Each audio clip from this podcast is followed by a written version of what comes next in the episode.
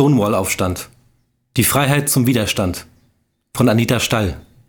Diese Geschichte basiert auf einer wahren Begebenheit.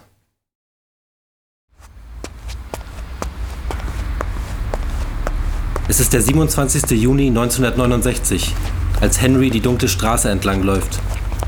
Die Laternen am Wegrand leuchten nur schwach. Doch der Dreck, den die New Yorker tagsüber verteilen, ist nicht zu übersehen. Überall festgetretene Kaugummis und zerknüllte Papiertüten am Boden der Christopher Street.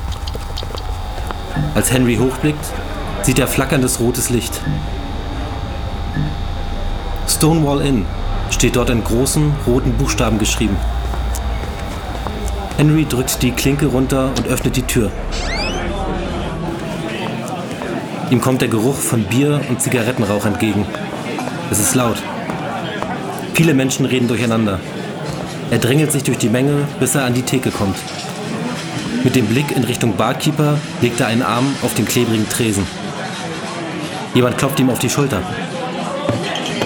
Henry! Na endlich! Brauchen wir!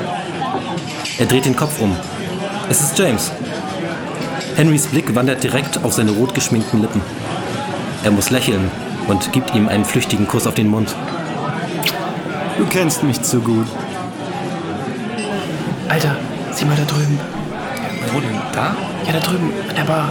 Da. Was wird denn hier? Plötzlich spürt Henry, wie eine Hand fest seinen Arm packt.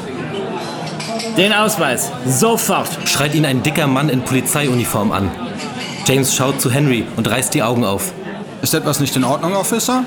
Wollen Sie mich für dumm verkaufen? Frech werden Sie jetzt also auch noch. Sie sind festgenommen wegen Erregung öffentlichen Ärgernisses. Umdrehen und Hände auf den Rücken. Brüllt er so laut, dass mehrere Tropfen seiner Spucke direkt in Henrys Gesicht landen. Für einen kurzen Moment wird es stiller in der Bar. Alle starren mit offenem Mund auf den Polizeibeamten, der die Handschellen öffnet, um sie Henry anzulegen. Im nächsten Moment rennt ein Mann aus dem Pulk hervor und rammt mit seiner Schulter den Polizisten. Gay Power!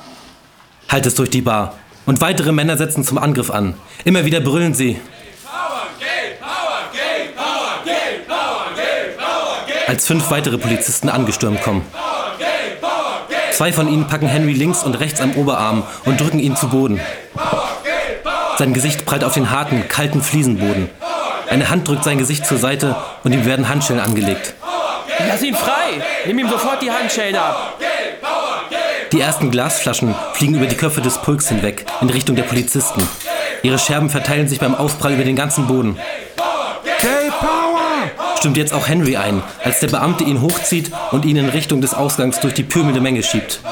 Die anderen Polizisten prügeln mit Schlagstöcken auf die restlichen Männer ein. James bekommt einen kräftigen Schlag ins Gesicht, dann noch einen und noch einen.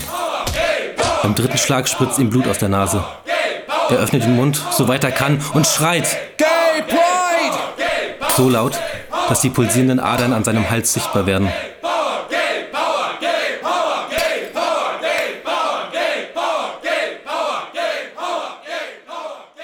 Der Text basiert auf dem Stonewall-Aufstand.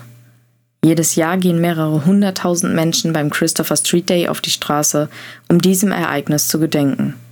Es ist meine Antwort auf die Frage, was bedeutet Freiheit für dich? Denn für die Freiheit, die ich heute genieße, mussten vor mir Menschen kämpfen und wenn es sein musste, auch bluten.